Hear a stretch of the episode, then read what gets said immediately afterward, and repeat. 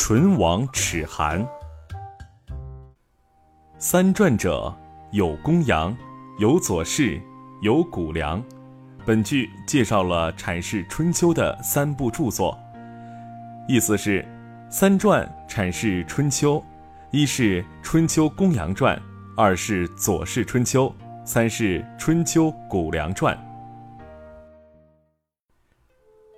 春秋时期，晋献公准备讨伐虢国，而作战的最佳路径恰好要通过虞国，于是晋献公的大臣荀息建议道。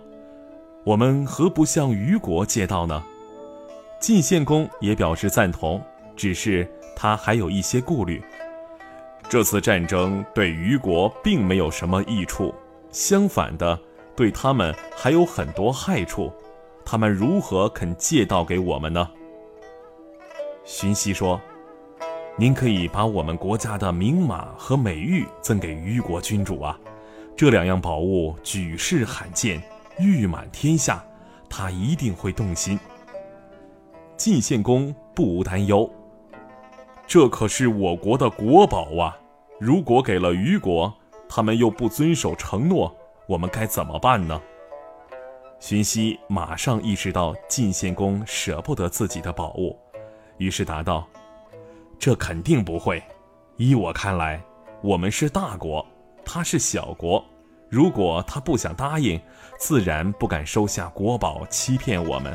只要他们肯收下，就一定会兑现诺言。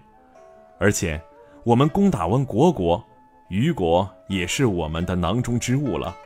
您表面上说是把国宝送给他们，其实只相当于把国宝从里面的仓库搬到外面的仓库而已。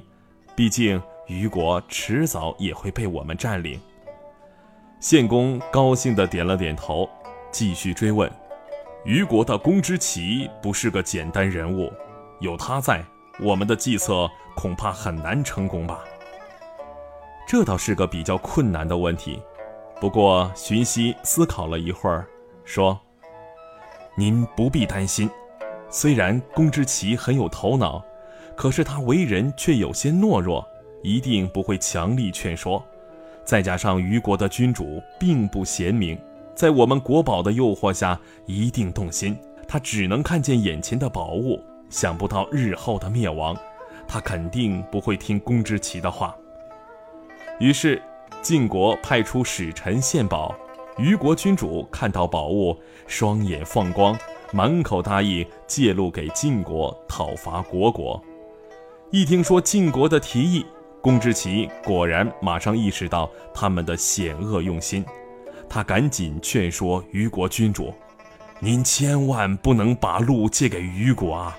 虢国是我们的邻国，双方互为屏障，互相保护。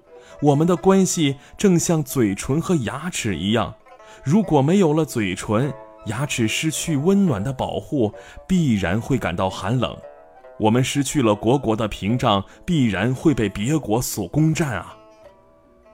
虞国君主想，不借道给晋国，那两样稀世珍宝就不归我了。这样到嘴的宝物还能让它飞了，不是太可惜了吗？再说，我们好心借道给晋国，晋国怎么会攻打我们呢？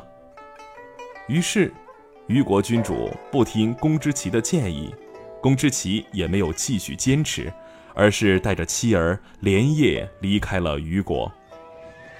结果，虞国和晋国互相配合，顺利灭亡了虢国。过了不久，晋国借道把虞国也灭了。晋献公看见了当初献给虞国的宝贝，微笑着说：“美玉还是一如当初，不过骏马多长了几颗牙齿啊。”这个故事可以在儒家经典《春秋谷梁传》里读到。